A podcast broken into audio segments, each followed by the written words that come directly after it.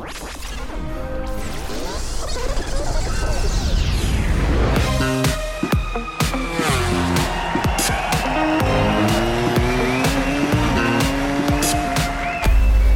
A todos y a todas y bienvenidos a otro Cambia el Mapa, nuestro podcast ya el número 24 de esta temporada 2020, podcast dedicado sobre todo a esa segunda y emocionantísima carrera del Gran Premio de Andalucía, la segunda carrera en Jerez. Habréis notado que hemos retrasado un poquito la publicación de este podcast, el anterior, después de Jerez 1, lo hicimos el, el martes. Hoy lo hemos retrasado un poquito porque Ernest Riveras queríamos esperar para conocer una de las noticias que también todos estábamos esperando. Eh, ¿Habrá más carreras? ¿Irá el Mundial fuera de Europa? ¿Qué tal, Izaskun? ¿Cómo estáis, amigos de, de Cambia el Mapa? Bueno, sí, efectivamente lo hemos retrasado al 31 de julio, que era la fecha eh, límite para decir si había las carreras que llamamos en el Mundial Overseas, es decir, Tailandia, Malasia y también Argentina.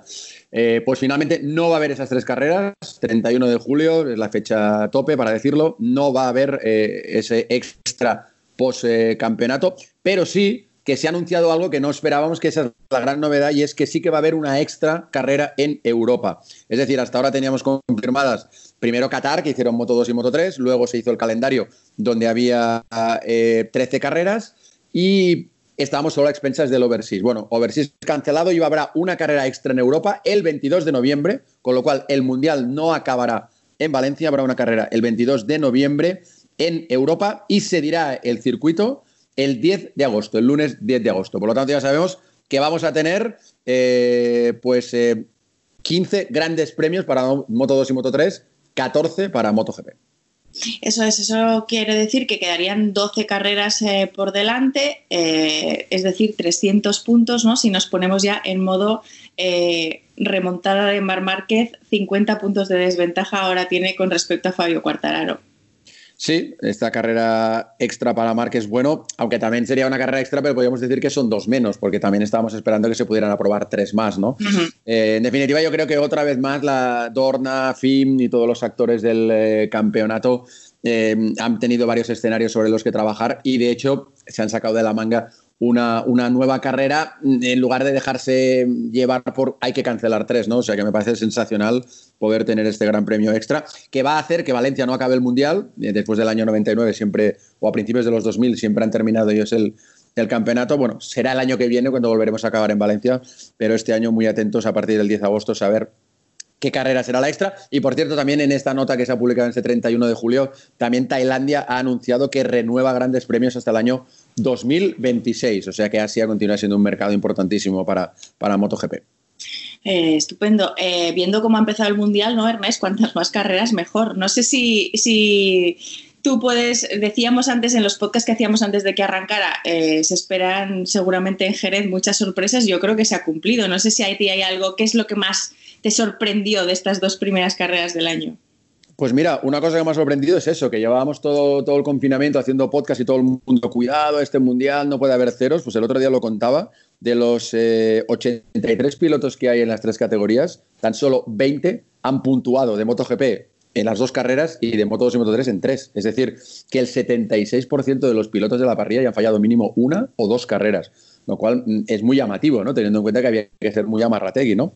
Y por otro lado, una cosa que me ha llamado la atención, con no sé si a ti también, es que decíamos que cuando se corran dos veces en el mismo circuito, la segunda vez que se corra, de alguna manera todo el mundo ya habrá sacado lecciones para mejorar. Lo que yo no pensaba es que las sacaría para empeorar. Por ejemplo, eh, la primera carrera, Dovicioso sube al podio, no había subido nunca al podio de, Jerez. Y Paul Espargaró está a un segundo del podio. Segunda carrera, Dovicioso y Paul quedan mucho más atrás de lo que se esperaba e incluso con Bañaya y Morbidelli rompiendo la moto y Mark no corriendo. Lo cual eso mm, a mí me llama mucho la atención. Es decir, en lugar de haber progresado, han como mm, reculado, porque encima la carrera eh, esta vez fue prácticamente igual, pero un segundo más rápida. Tampoco un segundo más rápida que la del domingo anterior. No cambia mucho. Es cierto que el calor fue descomunal, que esta vez sí se batió, se batió el récord 59 grados, pero a mí me llama la atención eso, ¿no? Es decir, que en lugar de haber habido progresión, ha habido, entre comillas, un poco de regresión. Eh, lo que pasa es que yo creo que en el, en el caso de, Ducati o, de Dovicioso, bueno, él mismo decía que no había conseguido ir rápido durante todo el fin de semana. Y, igual, lo, quizás lo más sorprendente fue su podio en la primera carrera de Jerez, que es un no podio en la segunda. Digo por. Pero bueno, ahí estuvieron efectivamente otras Ducati como la de Peco o Miller, que estaba en cabeza cuando se fue al suelo también. Eh, está claro que en, en Jerez las referencias del Gran Premio de Andalucía pasaron a ser las Ducati satélite, que esto, bueno, veremos si ahora se da la vuelta, ahora que van a circuitos más favorables para ellos, Breno y sobre todo las dos Austria, yo creo que eso nos dirá cuál puede ser eh, bueno, el nivel real de, Ducati. Veremos, porque obviamente Dovicioso es uno de los que está en la lista de, aprovechar ¿no? esta desventaja con la que ahora parte el, el vigente campeón del mundo. Ahora, eso sí, ahora parece que el que ha levantado la mano y ha dicho el rival soy yo, eh, claramente es Fabio Quartararo.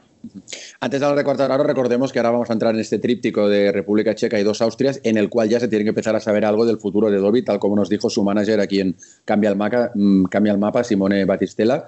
O sea que habrá que estar muy atentos mm, llegando a Austria, que es la fecha que se habían dado, para, para ver si, si realmente eh, esa opción del año sabático, de si el proyecto no me conviene no continuar, es, real o no. ¿eh? La verdad es que se está postulando mucha gente para... para Hombre, Peco el primero, ¿no? Sí, sí, por eso digo, por eso digo.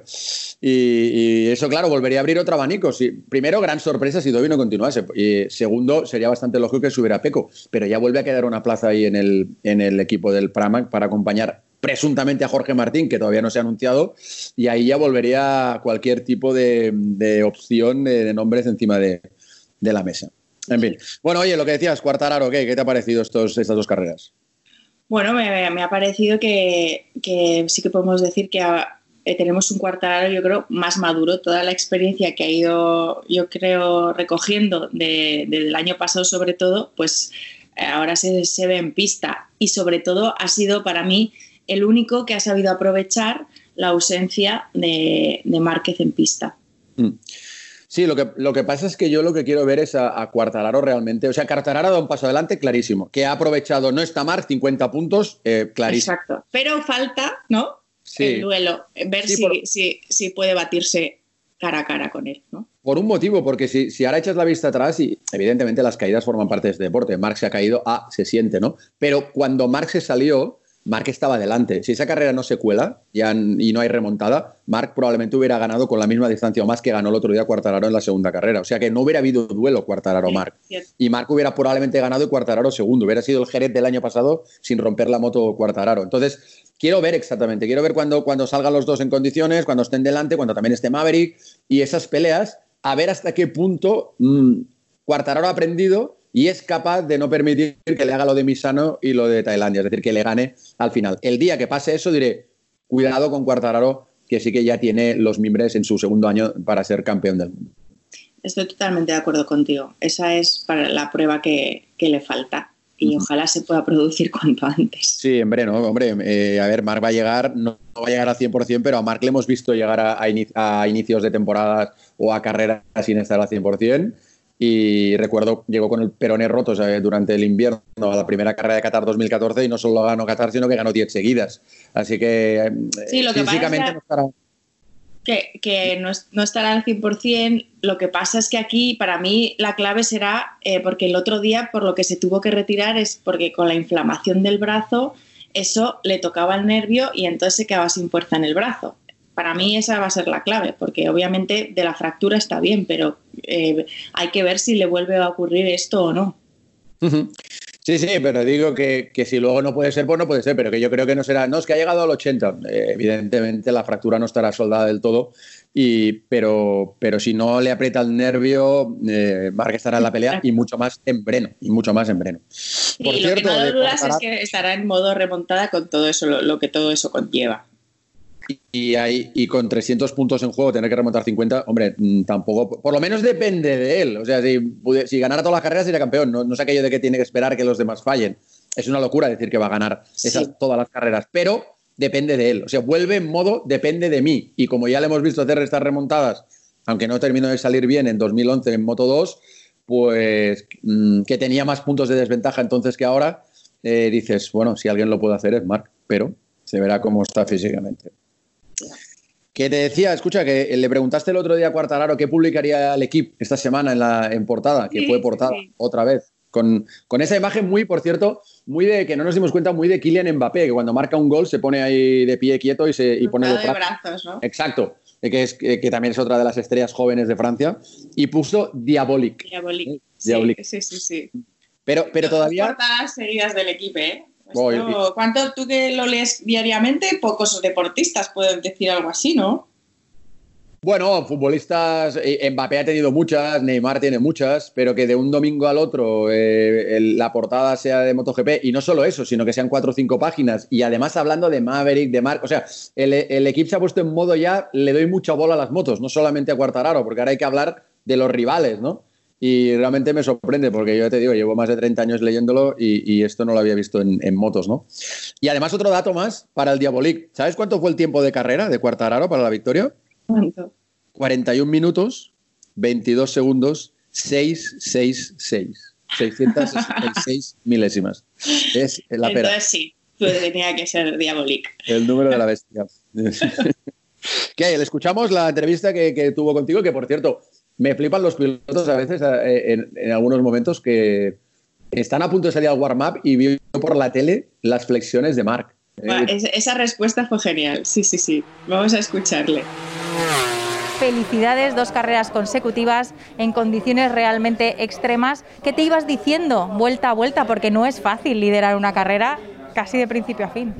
Bueno, sí, de principio a fin, porque al final hemos pasado siempre en la, en la línea de meta. Cierto, siempre primero. ¿Qué te ibas diciendo vuelta a vuelta? O sea, ¿qué pasaba por tu cabeza? Al principio súper concentrado porque lo que quería hacer un hueco sobre los demás. He visto a Maverick que ha intentado pasar, pero como he oído la moto sabía que no se iba a parar, entonces he podido cruzar y realmente hacer, hacer algo, algo bueno, pero 25 vueltas delante con ese calor, realmente tenía las manos que me, que me quemaban, los, pie, los pies también Así que ha sido la carrera más física y más difícil de, toda mi, carrera en, motos. ¿Eres consciente de que hoy has levantado la mano así y has dicho, oye, que soy yo, que soy yo el rival fuerte para el Mundial este año?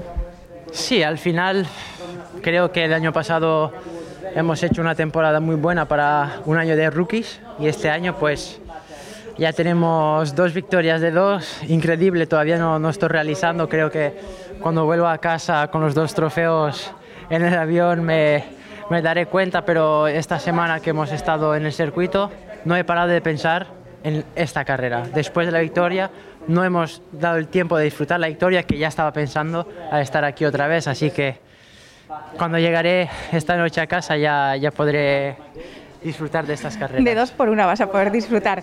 ¿Tienes ganas de que vuelva Márquez a pista para sentir también lo que es batirte con él? Bueno, hemos visto que al final Mark es un piloto que todo el mundo, yo y yo incluso, decimos cuando somos, cuando somos pilotos queremos volver lo más rápido posible, pero viendo las radiografías ¿no? de Mark eh, y ver el vídeo justo antes de la carrera que hacía flexiones. ¿Has visto ese vídeo antes de salir a la carrera?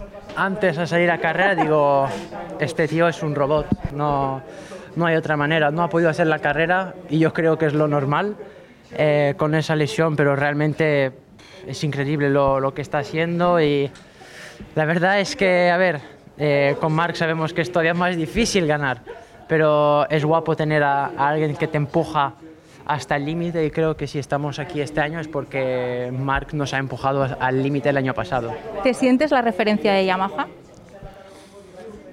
Vamos a decir que no hay realmente una referencia, porque con Maverick en qualifying la verdad es que estábamos muy apretados, pero eh, dos victorias tenemos ya este año de dos, así que trabajaremos para, para, todavía mejorar y no hablar mucho de ser referencia o no, porque creo que Yamaha está haciendo lo mismo para, para todos los pilotos.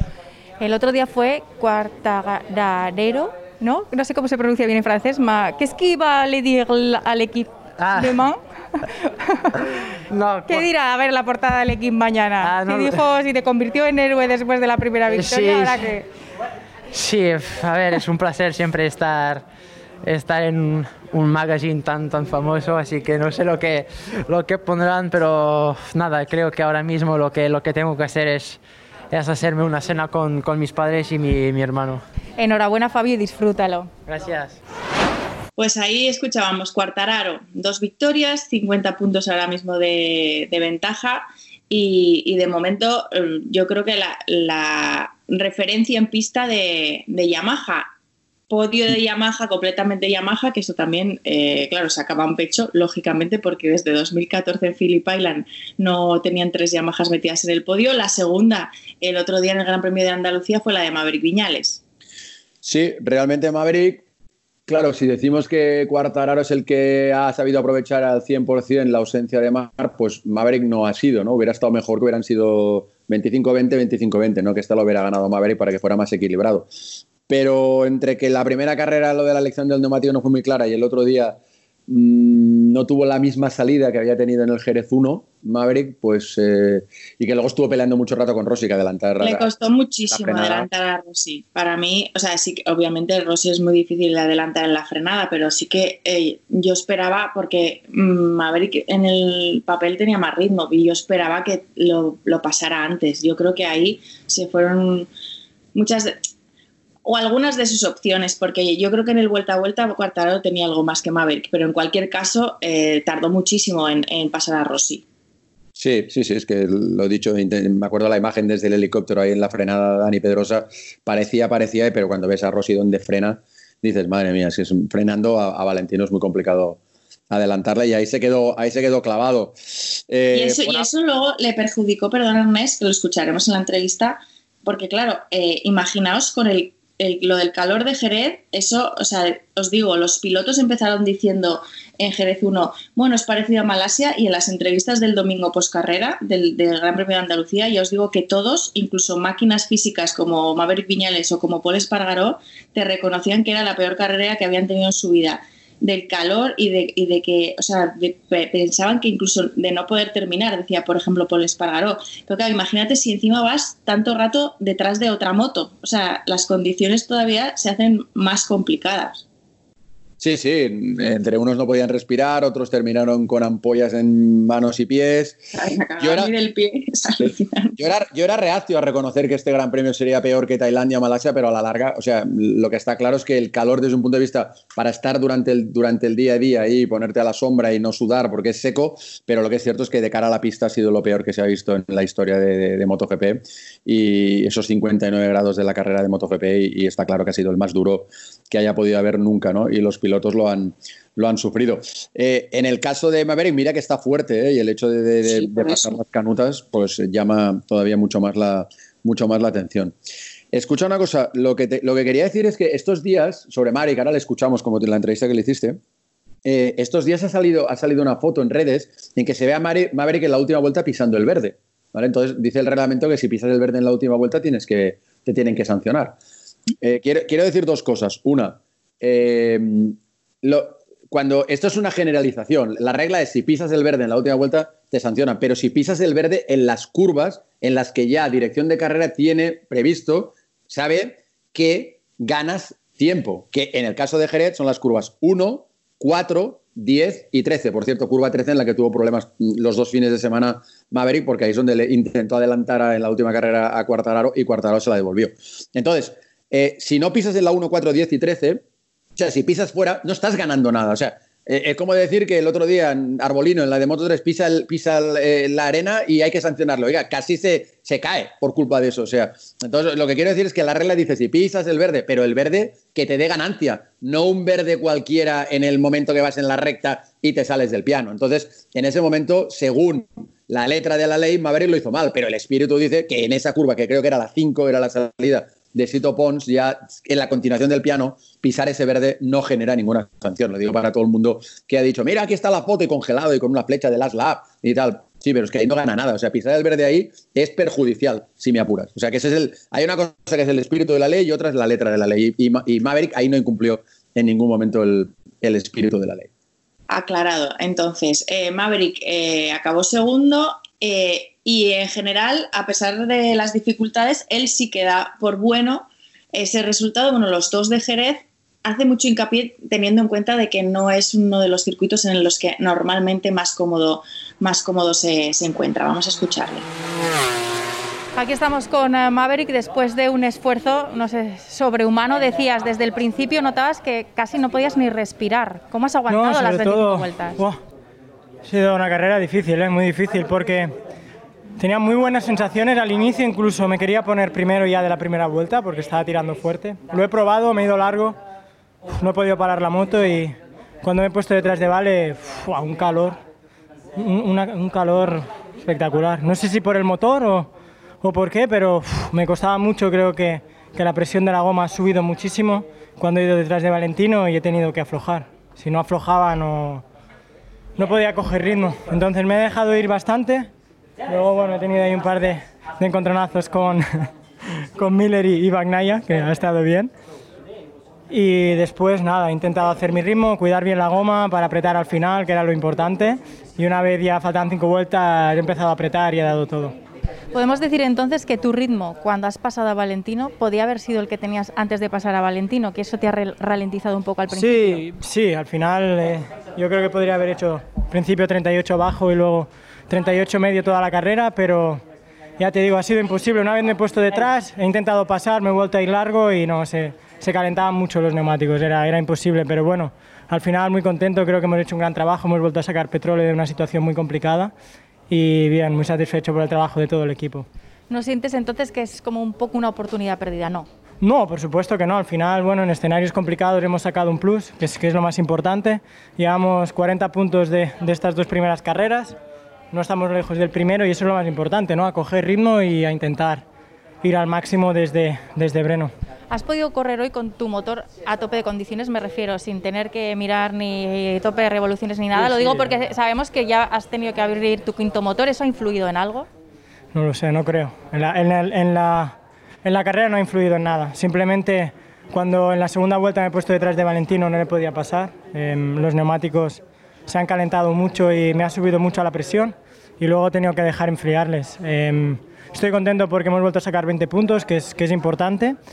Y nada, de aquí a Breno, súper contento y súper feliz. Físicamente bien, ¿no? Sí, me duele un poco la pierna, aún, aún es- no estoy al 100%. Bueno, tuve, tuve una lesión en el, en el acetábulo de la cadera y todavía estoy un poco tocado, pero no es ninguna excusa. He podido pilotar bien las 25 vueltas. Ya te digo, era más el calor que desprendía la moto de, de Valentino que nada más, que realmente no, no podía respirar. Enhorabuena por este podio. Muchísimas Maverick. Gracias. Felicidades más. al equipo que han hecho un trabajo espectacular este fin de semana. Gracias. Mientras escuchaba a Maverick Viñales, reflexionaba todavía más eso que te decía antes, quizás cuña amigos de Cambia el Mapa, sobre lo de pisar el verde.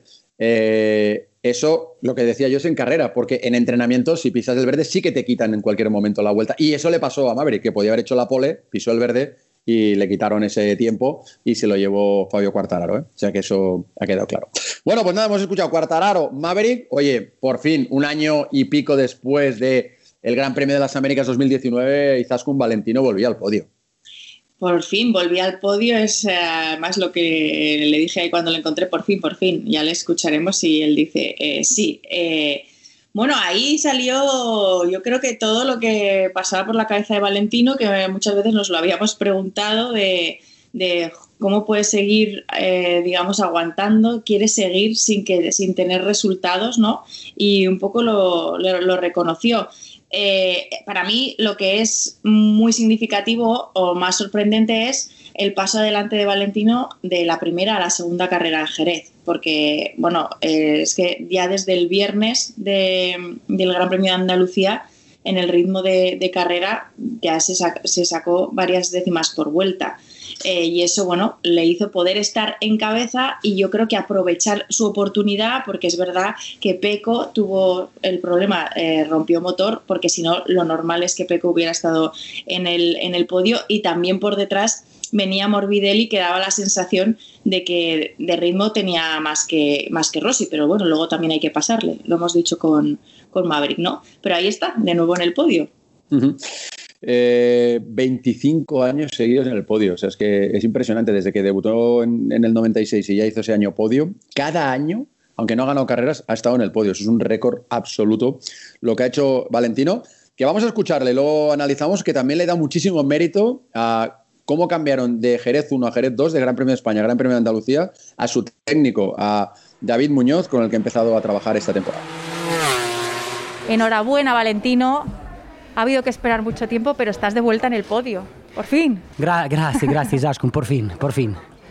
Eh, è, stata, è stata dura, non tanto dopo la, la brutta gara di domenica, ma anche eh, dopo l'anno scorso, perché tante volte eh, ho avuto sempre lo stesso problema. Ho fatto tante brutte gare.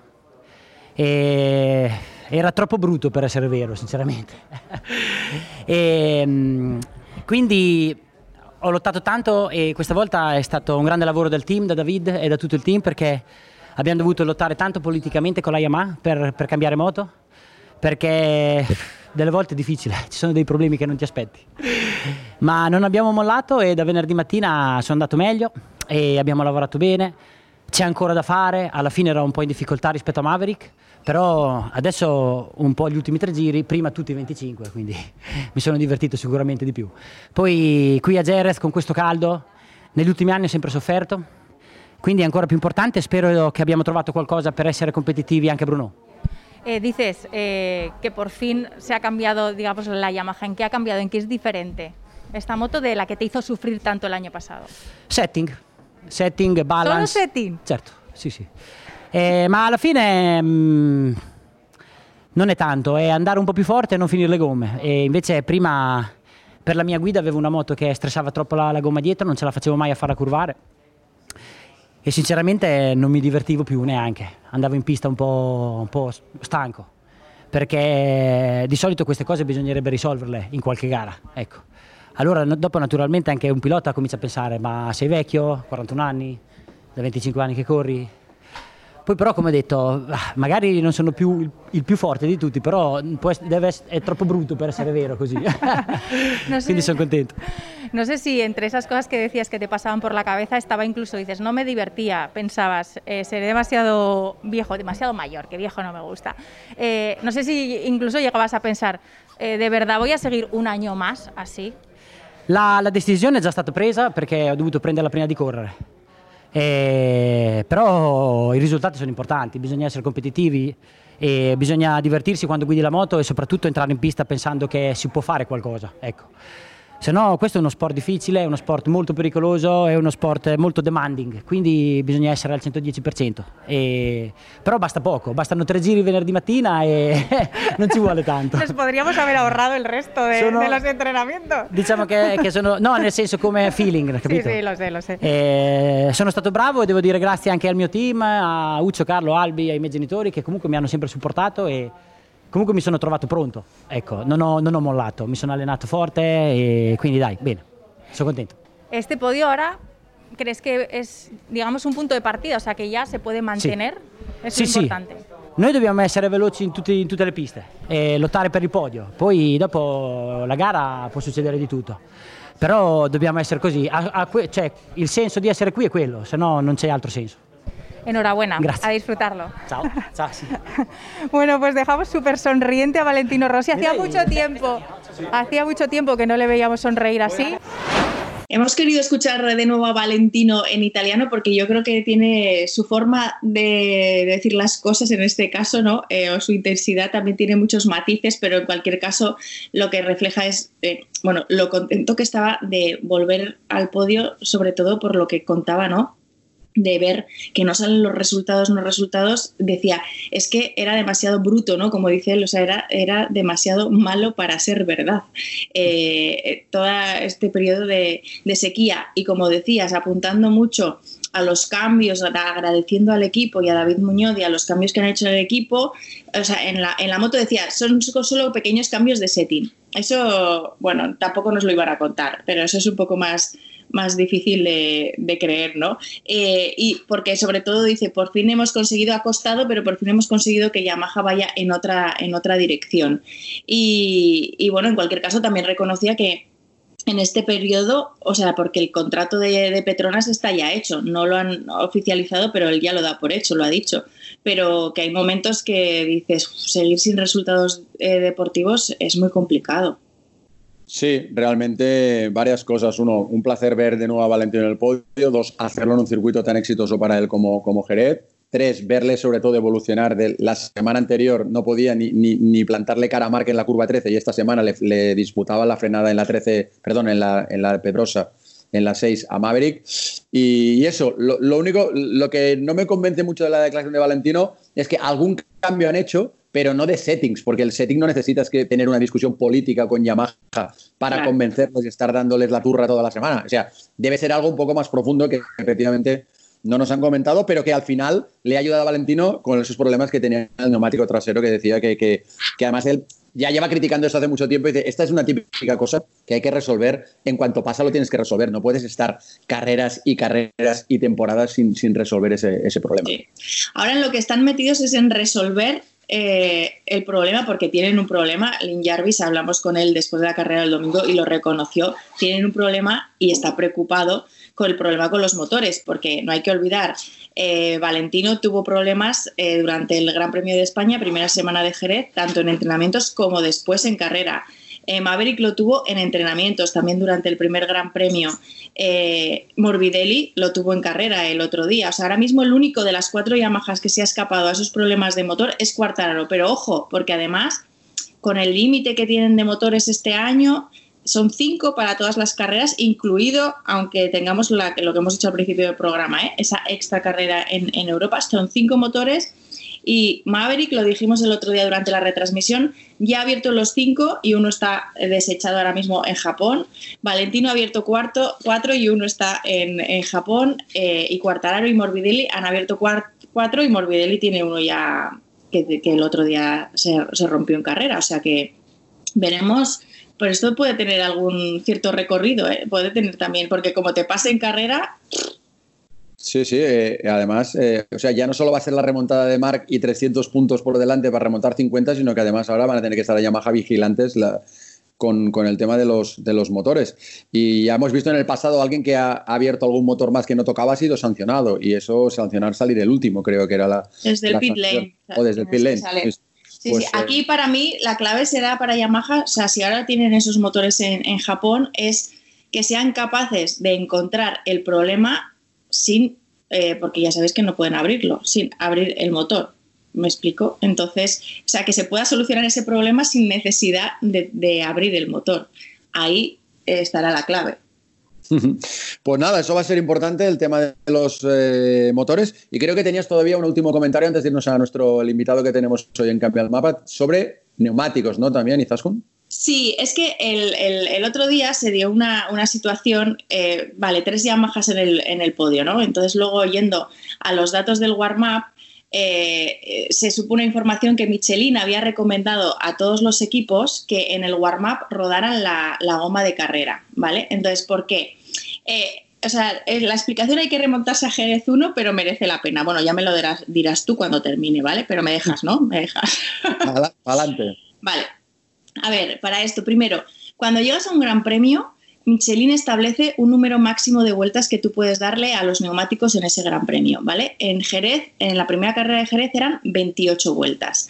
¿Qué pasó? que después de la primera carrera, al final, muchos pilotos, incluidos top riders, tuvieron, acabaron esa primera carrera de Jerez con problemas de blistering, que ya sabéis que el blistering es como que se le forman ampollas, podríamos decirlo así, al neumático y se va desprendiendo algo, algo de goma. No llegó a, límites, digamos, de peligrosidad porque seguía habiendo goma suficiente como para haber podido acabar la carrera, ¿vale? Pero sí que eso preocupó en cierta manera a, Michelin. Entonces, ¿qué dijeron? En Jerez 2, pues recomendaban eh, rodar el, el, neumático, el trasero, estamos hablando, con el que ibas a hacer la carrera. ¿Por qué? Porque sabéis que cuando la goma sube de temperatura y pasa de los 100 grados, dicen que en torno a los 110, se produce esa reacción química que hace que se endurezca un poco más el compuesto de, la goma. Luego se vuelve a bajar a temperatura ambiente y luego lo vuelves a, subir de temperatura para volver a utilizarlo. Y ahí se produce esa reacción química que endurece un poquito la goma.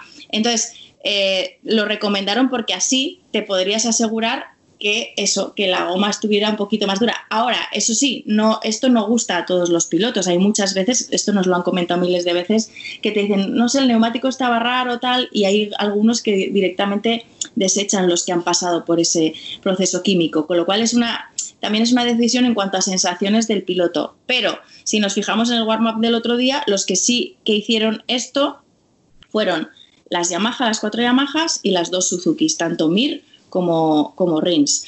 Eh, tres Yamaha acabaron en el podio. Eso sí, para poder hacerlo, Michelin tuvo que aumentar también el número máximo de vueltas que podían dar y pasó de las 28 de Jerez 1 a 30 en Jerez 2. Porque claro, para hacer, digamos, una vuelta lanzada durante el warm-up, que las vueltas lanzadas fueron en torno a 40, ¿eh? rodar en 1.40. La de carrera, la vuelta rápida fue 38.0. Pero que para hacer esa vuelta lanzada usas tres vueltas del neumático, la de salida, la lanzada y la de entrada. Con lo cual, si el límite hubiera sido 28, no llegaba, porque 25 vueltas de carrera más 3 eh, estaría por, por, encima, más la que luego tienes que dar del warm-up lap, ¿vale? No sé si me he explicado. O sea, resumiendo, los que hicieron ese proceso químico son los que salieron con ventaja, ¿no? Para resumirlo. Eh, bueno, acabaron, acabaron en el podio, pero también eh, Peco no lo hizo y estaba peleando por el podio y su problema fue otro. Me, explico. Entonces, eh, Nakagami tampoco lo hizo y, y, también estuvo ahí delante. Entonces, ya te digo que ahí influye, o sea, que tiene sentido y Michelin lo pidió por eso. Eh, igual a ellos, que son, que es verdad que Yamaha normalmente sí que tenía más problemas con el neumático trasero y, con altas temperaturas, a lo mejor a ellos les funcionó, pero hay otros que ya te digo que por sensaciones no quieren arriesgarse a que les cambien esas sensaciones del neumático y menos cuando van a afrontar la carrera. Muy bien, pues yo creo que lo hemos contado absolutamente todo de MotoGP, ese nuevo calendario, la cancelación de las carreras overseas, una carrera extra el 22 de noviembre que se confirmará el 10 de agosto. Hemos hablado de Mar, de Cuartararo, de Rossi, de Maverick y de todo el mundo en general. Pues yo creo que debemos eh, pasar a otras categorías y Zascon y nos vamos a Moto 3 que tenemos en este caso protagonista. Hablamos ya de esa carrera de, de, Moto 3 que ganó Suzuki desde la pole por primera vez en la historia. Por cierto, en la historia de Jerez, ningún piloto hasta ahora había podido ganar desde la pole. Lo hizo, como digo, Suzuki con Gabriel Rodrigo, quinto, sexto, Raúl Fernández, Alcoba, que fue cuarto, pero con la sanción pasó a esa séptima posición, Ernest, y lamentablemente con la caída de Albert Arenas. Eh, que, bueno, dentro de, digamos, lo menos malo es que sigue líder del Mundial, pero una lástima eh, al ver que, venía de haber ganado las dos carreras anteriores. Sí, y, sobre todo con la. Yo creo que había calzado las botas de, darse cuenta de que tenía el nivel para ser el dominador de la categoría, para intentar romper la carrera cuando quisiera, eh, estar delante sin meterse en líos. Yo creo, que, yo creo que después de dos carreras, Albert se ha dado cuenta de la capacidad que tiene de gestionar las carreras, de dominarlas eh, demuestra una gran madurez este año. Y sí, fue una pena ese cero, que es lo que, te, lo que decíamos al principio, demasiados pilotos ya están haciendo ceros. Es cierto que él ha hecho un cero, pero McPhee que estuvo en el podio también había hecho un cero la carrera anterior. En fin, que va a estar más disputado de lo que podíamos pensar después de ver a ese dominio de Albert de las dos primeras carreras, quizás con. Nos fuimos de Jerez, eh, bueno, con la noticia, vimos a Albert salir de la clínica en Dazón, de la noticia de que tenía un, esguince en el, tobillo, pero le tenemos aquí en directo con nosotros. Albert, hola, buenos días. Buenos días, ¿qué tal? Y, y, muchas gracias por estar con nosotros. Sobre todo, finalmente, eh, ¿cómo, te, bueno, ¿cómo te encuentras y finalmente cuál es la, la lesión exacta? Bueno, eh, gracias. La verdad que, que sí, ¿no? Eh, fue, un golpe muy duro. Afortunadamente, pues eh, solo fue em, el tobillo, ¿no? Que, que, que me, se resintió y nada, cuando llegué a, a Barcelona, pues hice las pruebas uh, necesarias para, para, descartar pues, cualquier tipo de, de lesión uh, más importante y, y, lo bueno es que no tengo ningún hueso eh, fisurado ni, ni, roto. Sí que es verdad que tengo una lesión en los ligamentos, pero, pero bueno, estoy ya recuperando, sobre todo la inflamación es lo que más uh, me, me, está frenando, esa recuperación, pero, pero bueno, eh, estamos trabajando a tope y, y nada, con, con, la mente en, en breno. Ahora estás, eh, ¿dónde estás sintiendo, eh, empezando la rehabilitación? ¿Qué estás haciendo en concreto? ¿Dónde estás? Sí, bueno, la verdad que, que ahora pues el tratamiento es, es, muy intenso porque eh, por la mañana y por la tarde pues hago terapia, eh, usamos pues una, un tratamiento que se llama Indiva que um, das calor al, al, al tobillo para para que circule toda la sangre que está estancada en el, en el tobillo y, yo creo que al final he alquilado también una máquina de hielo que, que hace presión en el tobillo para, pues, uh, para ayudar pues lo más rápido a la, rehabilitación ¿no? y, y, poder pues estar en las, en las mejores condiciones posibles para, para Breno. Albert, ¿cómo son las motos? Eh? La semana anterior ganas la carrera, vas ahí al Parque Cerrado, hablas con Izaskun y le mandas un, un abrazo enorme a, a, tu amigo Alex Rins, que se cae en la curva rápida, y una semana después te caes en el mismo sitio. Es tremendo. Sí, a ver, es, vi la carrera el domingo por la noche cuando llegué a casa porque tenía muchas ganas de, de ver lo que había pasado, ¿no? Porque al final eh, estoy viendo la carrera muy, como muy lentamente, ¿no? Me estaba pasando mmm, bastante lenta, estaba pues eh, todo bastante controlado. Eh, incluso la caída fue, no, no, no, me la esperaba, entonces pasó todo y no, casi que no, no me enteré muy bien, ¿no? De, de lo que, de, de, de, cómo había ido y, y al verla, pues, uh, pues sí, ¿no? La curva 11, de repente estoy saliendo de la curva y, y se ve humo por, por, por la tele, ¿no? ¿Qué ha pasado? Y nada, pero, pero bueno, eh, sí, son cosas que pasan, Ernest, y al final, pues ha pasado ahora, es algo que, entre comillas, nos podíamos permitir y, ya está. Ahora hay que, afrontar lo siguiente con la situación que tenemos y, salir adelante. Eh, en ese momento de, la caída, Albert, eh, nosotros empezamos la carrera hablando con Jorge Martínez Aspar ¿no? y diciendo que, lo habíais, digamos, eh, preparado para saber si se puede otra vez pelear por ganar o por el podio bien, pero lo, y si se puede hacer quinto también. O sea, en ese momento, tú ahí, eh, viendo tus posibilidades, eh, ¿a por qué ibas? ¿Otra vez a pelear por ganar o tenías presente lo de si tengo que hacer quinto, hago quinto? Vale, en ese momento estaba, estaba pilotando y, y estaba intentando pues um, mantener tanto las gomas como las fuerzas al, al máximo, ¿no? Estaba pues, pues pilotando muy, um, muy fino, digamos, como muy conservador en ese momento, esperando pues a falta de cinco o cuatro vueltas para, para pues, intentar un ataque y, y ver cómo, cómo, respondían los rivales, cómo, cómo respondían mis gomas y, y, ver qué tal estaba, pero, pero no pudo llegar ese momento, no, no llegó porque fue a falta de ocho vueltas, me faltaban unas tres para, pues, para eso, ¿no? Para, para intentar pues atacar. Eh, al final vimos, ¿no? Un poco todo, vi la carrera un poco todos muy eh, sin, hacer muchas locuras. Eh, se vio como Suzuki lideró, sí que llevaba un buen ritmo, pero por ejemplo la última curva nadie intentó eh, ese adelantamiento. En, fue como una, una, segunda carrera un poco más meditada por, por todos los pilotos y y también pues es, eh, hay que analizar ¿no? un poco estas cosas, el, el, la, cómo, cómo los pilotos este año creo están afrontando las carreras y que ya en Qatar ya pasó que todos querían pues puntuar en todas, tal, luego llegó Jerez, Jerez fue una carrera, la primera un poco más loca y luego esta segunda que el ritmo fue más rápido, fue todo más, eh, más conservador creo. Pero, pero bueno, eh, sí que hablamos eso, ¿no? De, de, de intentar pues uh, hacer lo que, no hacer más de lo que se podía. Pero, pero bueno, las cosas a veces no, no, salen como uno quiere y al final es lo bonito de, de este deporte, ¿no? Que, que, no, nada es cuadriculado y al final pues esa improvisación y, y ese eh, instinto que, que, tienes que seguir es lo que hace este deporte más, más, uh, más real ¿no? y más, más bonito. En cualquier caso, tú has notado, uh, tú mismo, ¿eh? que yo que la sensación dentro de la carrera que te ha dado que te ha dado tranquilidad esas, dos victorias anteriores, como que de alguna manera aquí esta vez pues no buscabas romper la carrera o, o, liderar todo el rato, es decir, como que te ha dado un, eh, una tranquilidad que, que, no tenías. Sí, ahora que lo has dicho antes, ahora me lo vuelves a decir y ahora que lo pienso, sí que es verdad, pero es algo que no que no había pensado antes, no no me había parado a pensar, vale, ahora estoy.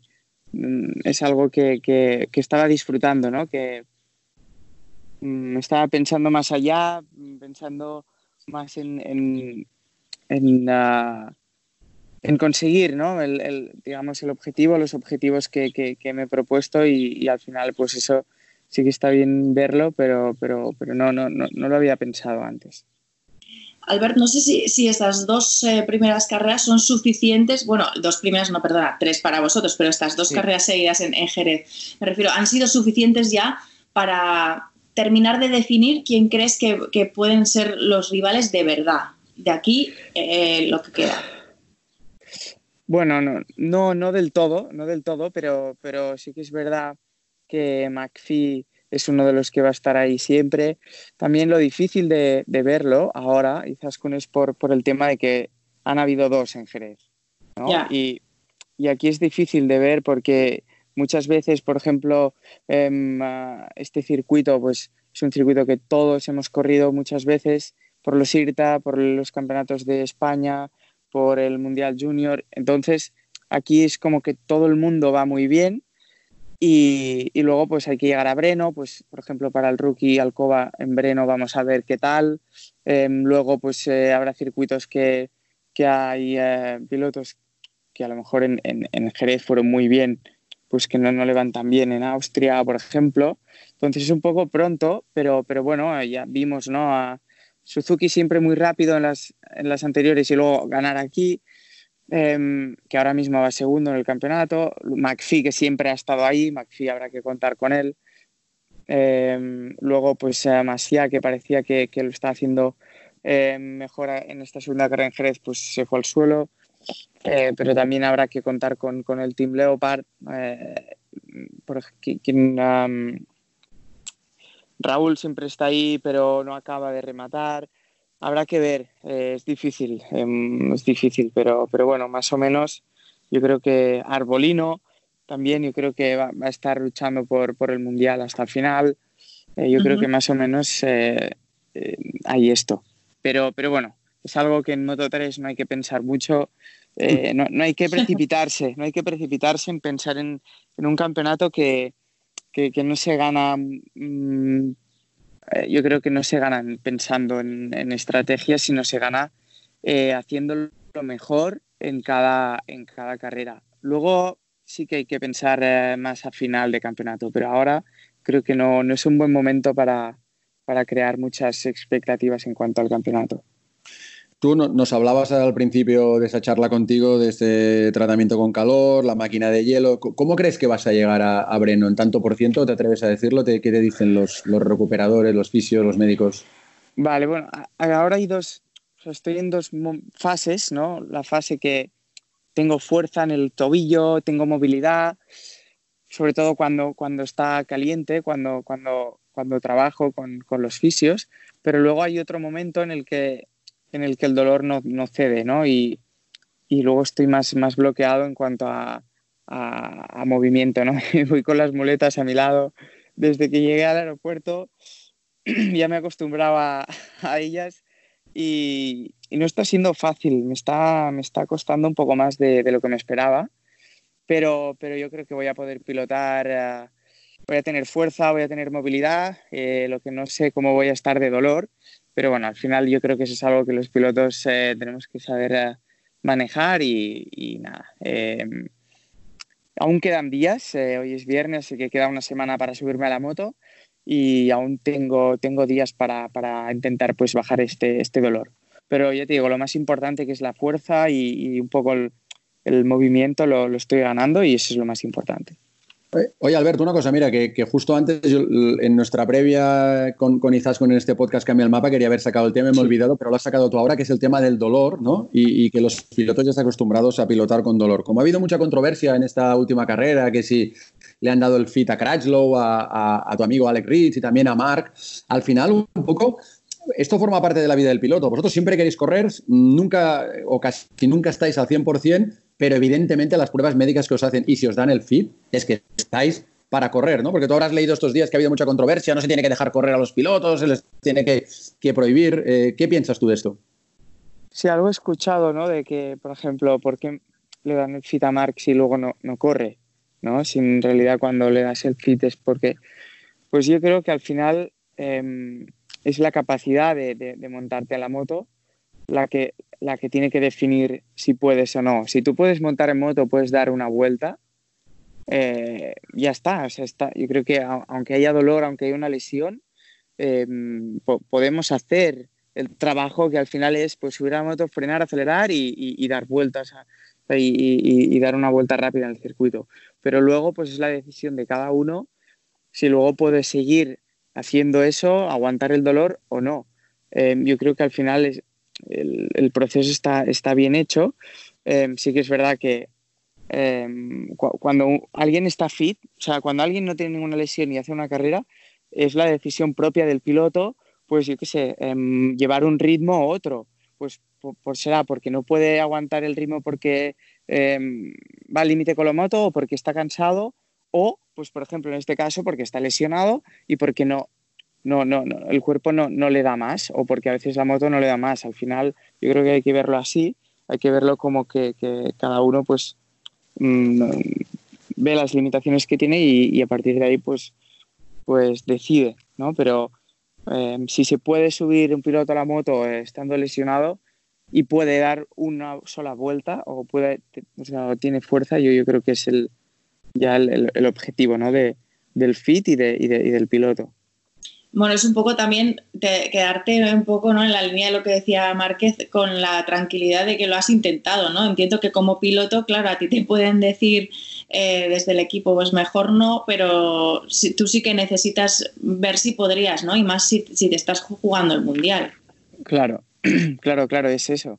Luego, eh, muy sensato de Márquez, por ejemplo, de, de, de parar eh, al final eh, ya está. Eh, no, creo que haya mucho más, difícil de, de, esto, ¿no? si, si puede bien y si no, pues, pues no. Pero al menos que está bien probarlo.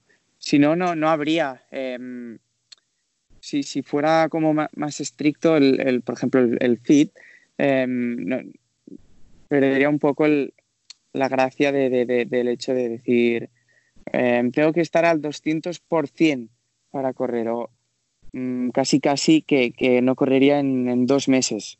¿Sabes lo que, lo que quiero decir? Pero, pero bueno, eh, deportes y deportes, nosotros estamos en este deporte y, y, y hay que adaptarse pues a cómo, cómo, cómo, a cómo va. Sois de otra pasta, Albert. Escucha una cosa, última cosa que, te quería comentar. Eh, es posible que tú en este instante no lo sepas, porque nosotros hemos retrasado nuestro podcast hasta el viernes 31 de, julio, cosa que lo teníamos que haber hecho el martes, nada más acabar el Gran Premio de, Andalucía.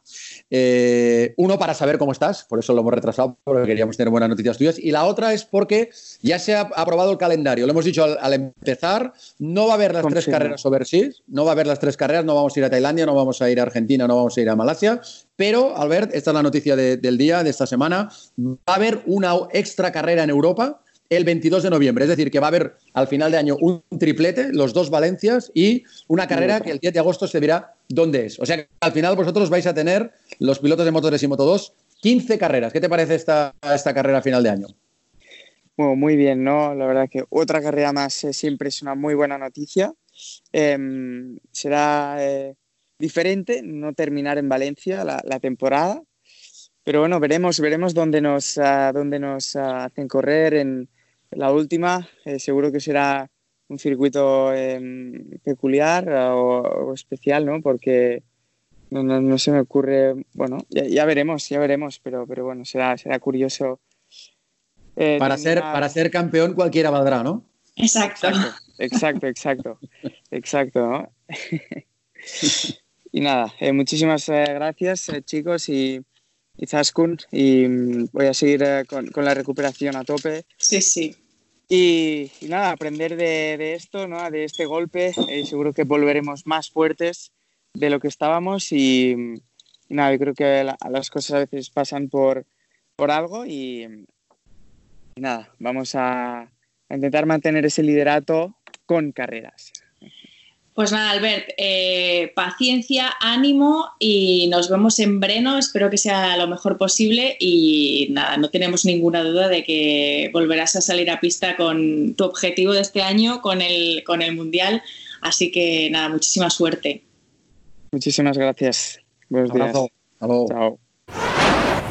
Y en la parte final de nuestro podcast Cambia el Mapa, después de hablar con Alberto Arenas y analizar eh, Moto 3, eh, turno ahora también para hablar de la categoría de Moto 2 y Zascon, que tuvo la, la, victoria por vez primera de Enea Bastianini, triplete en el podio italiano con Marini Y, y eh, y los nuestros, sorprendente el primer español, Aaron Canet, que por primera vez este año es primer español en carrera, pero él ya era desde la carrera anterior el primer español en la general por delante de Martín, de Navarro, de Vierge, de Augusto Fernández, etcétera, etcétera. O sea que, ¿qué es lo que más te llamó la, la atención de esta carrera del domingo de Moto 2?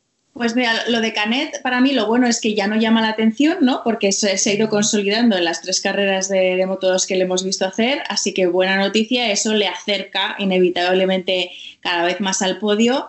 Eh, y lo que me sorprendió es la, sobre todo es la diferencia de prestaciones entre una semana y otra, en este caso del líder de, del Mundial de, de, Nagashima. Es verdad que tuvo una caída muy fuerte durante los entrenamientos que yo creo que físicamente le mermó durante la carrera y aparte tanto él como Martín eh, optaron por el neumático blando delantero que reconocía Jorge al final de la carrera que quizá eso le había penalizado un poco. Pero es una de las cosas que más me ha sorprendido y por supuesto también la victoria de Bastianini, no porque gane Bastianini, porque es verdad que, eh, o sea, sino por el cómo. O sea, había estado desaparecido, podemos decir, hasta el sábado. El sábado del segundo Jerez, ahí apareció Bastianini, encontraron algo y luego eso lo mantuvo en carrera. Sí, Bastianini, recordemos que ya eh, hizo podio en la primera carrera, gana la tercera carrera, está ahí rozando el liderato y remontándonos al inicio de nuestro podcast hace un rato, de, eh, en esta edición de, esta semana, hablábamos de qué pasaría si no, si no Dovizioso no renueva y cómo se podían mover las fichas. Cuidado que Bastianini es un piloto de subir a MotoGP.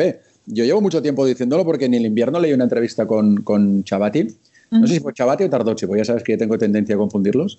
Pero eh, dijo que en, en el, o sea, de ahí surgió lo de Martín a MotoGP, de esa entrevista. Y en esa entrevista también hablaba de Bastianini. Entonces yo creo que Martín tiene cogida la delantera y se anunciará pronto que sube al Pramac, pero si al final se moviera pieza y fuera Peco el que subiera al equipo oficial con Miller para sustituir a Dobby, que se pasara un año sabático o vaya usted a saber lo que, lo que decidiese, Bastianini podría ser una opción. Y además es que tiene una cosa a su favor, y es que es un piloto que no es de la academia de Valentino, y eso en el ámbito Ducati también es una cosa que está bien. Bañallas de la Academia Valentino y está con ellos, no tiene nada que ver, pero que suba un piloto italiano con, con futuro y además no esté dentro del paraguas de, del, del, de la Academia Valentino, pues a Ducati también le interesa. Y, y podría ser un nombre, ¿no? Cuando a lo mejor sería más Baldassarri, un piloto de futuro de subir, y por supuesto Marini pero, más adelante, pero Bastianini es un nombre de futuro. Eh, sí, yo creo que en todas las categorías en las que ha estado se ha dejado ver, todos resaltan, los que han trabajado con él, res, resaltan su talento también. Y, y, bueno, yo creo que también el, año pasado lo demostró en su temporada de rookie, en una categoría como Motos, que no es nada fácil, él ya estuvo ahí en, en el podio y, y, y, de la mitad hacia, hacia, el final dejándose ver, yo creo que, que regularmente. Eh, sí, esa, yo sí que creo que tiene todo para que pueda ser una opción.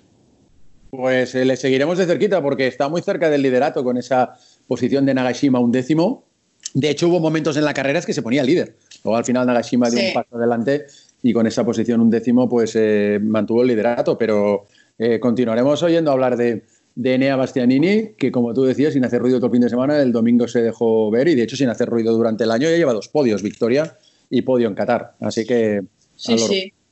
Y, y, por cierto, que, que, lo contamos en Dazón en directo, pero las anécdotas de alrededor de todas las victorias, bueno, de los podios del otro día de, del Sky Racing, ah, eh, sí. la caída de sus dos pilotos de Betsek y de Marini en la celebración y, y luego el, el, corte de la mano que, que de, de Vietti, justo con el, con el Prosecco del podio, que al final también lo pudimos ver en directo en Dazón, fuimos a, a, entrevistarle y en ese momento se tenía que volver a ir a la clínica móvil, seis puntos al final, ¿eh? Llevan la mano.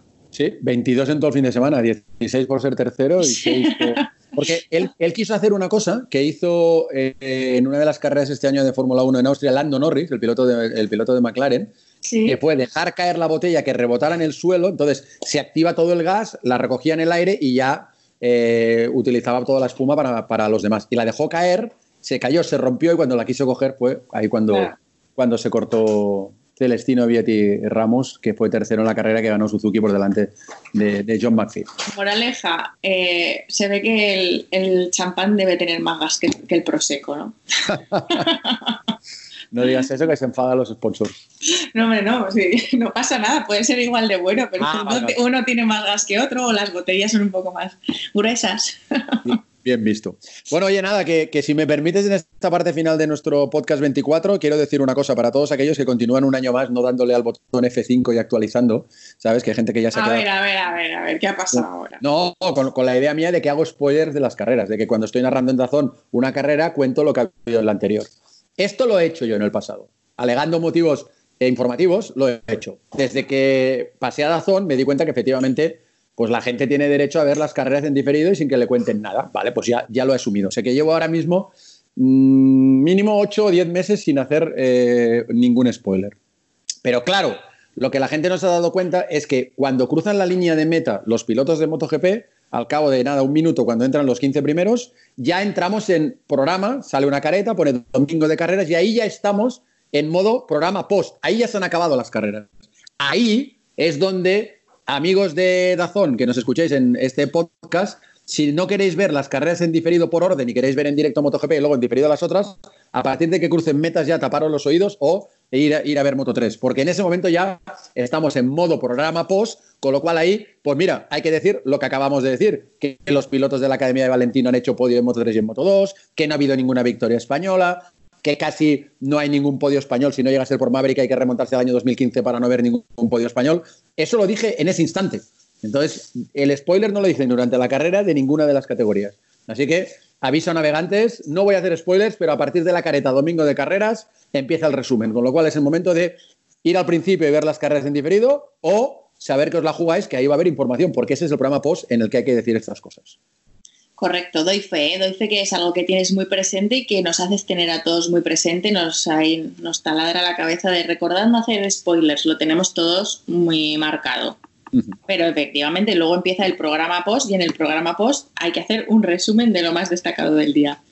Está claro, además es que, es que pasan cosas que es eso, no ha habido ninguna victoria española. Bueno, pues, pues es un dato relevante que hay que decirlo. Entonces, claro que estás contando ya que no ha ganado ningún español en las otras, pero repito, siempre después de la careta del programa resumen domingo de carreras. Así que a partir de las 2.46 de la tarde, una hora menos en Canarias, si no habéis visto las otras carreras en directo, es el momento de salir de MotoGP y volver al principio. Eh, ¿Te, te has desahogado ya?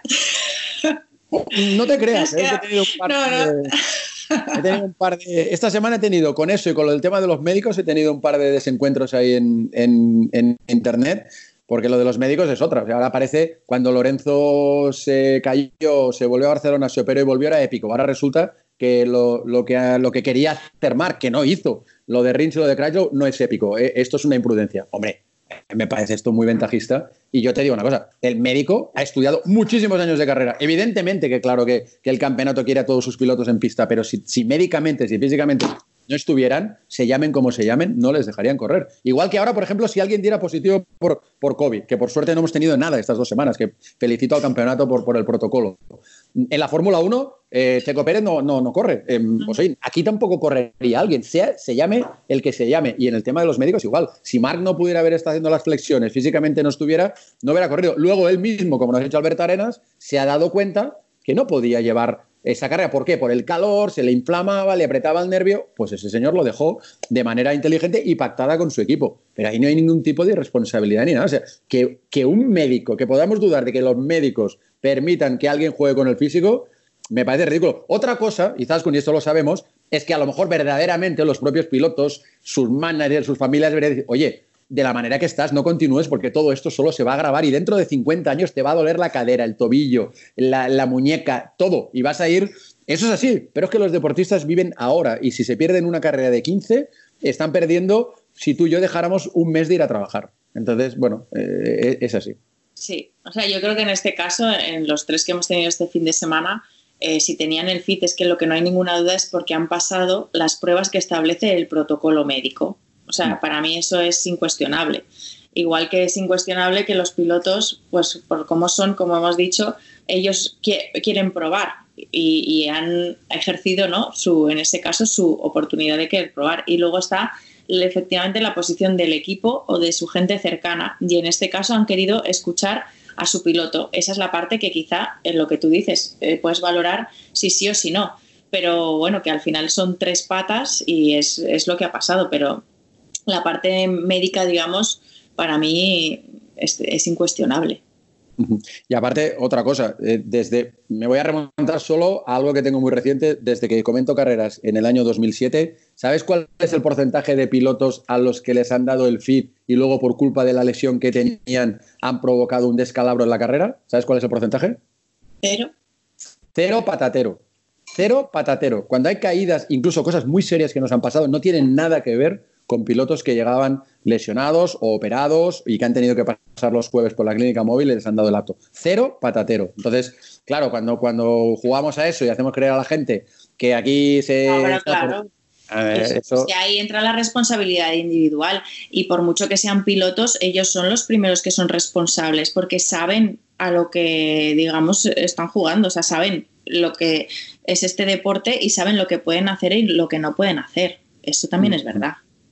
Por eso, contestando tu pregunta de ¿te has quedado tranquilo, tema médicos, tema spoilers? Sí, me he quedado tranquilo. Me alegro, me alegro mucho.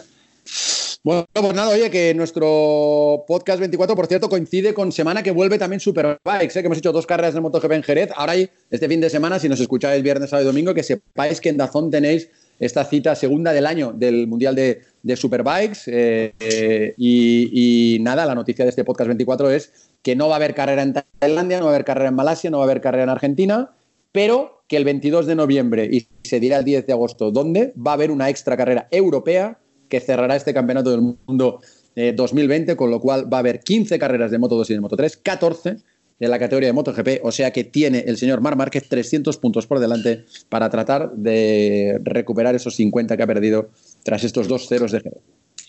Pues nada, ya está. Emoción eh, servida, asegurada, que eso es lo importante, ¿no? Están además en, las tres categorías, eh, por una cosa o por otra, el guion ¿eh? nos lo ha puesto, ha hecho ahí un giro para ponerle todavía un poquito más de emoción extra. Efectivamente. Y ahora, para todos que nos habéis preguntado mucho durante las redes sociales, oye, ¿qué ha pasado el martes? Que no habéis colgado el podcast. Lo agradezco mucho que la gente esté pendiente del podcast. Ahora sí que vamos ya a volver al modo martes. Esta vez teníamos que trasladarnos al viernes para poder dar esta noticia del calendario pero a partir de ahora ya vamos a salir los martes. Así que para que este podcast tenga más recorrido, el martes siguiente no será, la próxima cita va a ser el día 11 de agosto ya, y ya todos los martes sin parar os llegará este podcast Cambia el Mapa. Eso quiere decir que será justo el martes después de la carrera de Breno y que como es el 11 de agosto sabremos cuál es esa carrera extra en Europa. Que, con la que terminaremos o donde terminaremos el Mundial de este año, justo el día 10 de agosto, se confirmará. ¿Qué estás con Ruiz? Muy bien.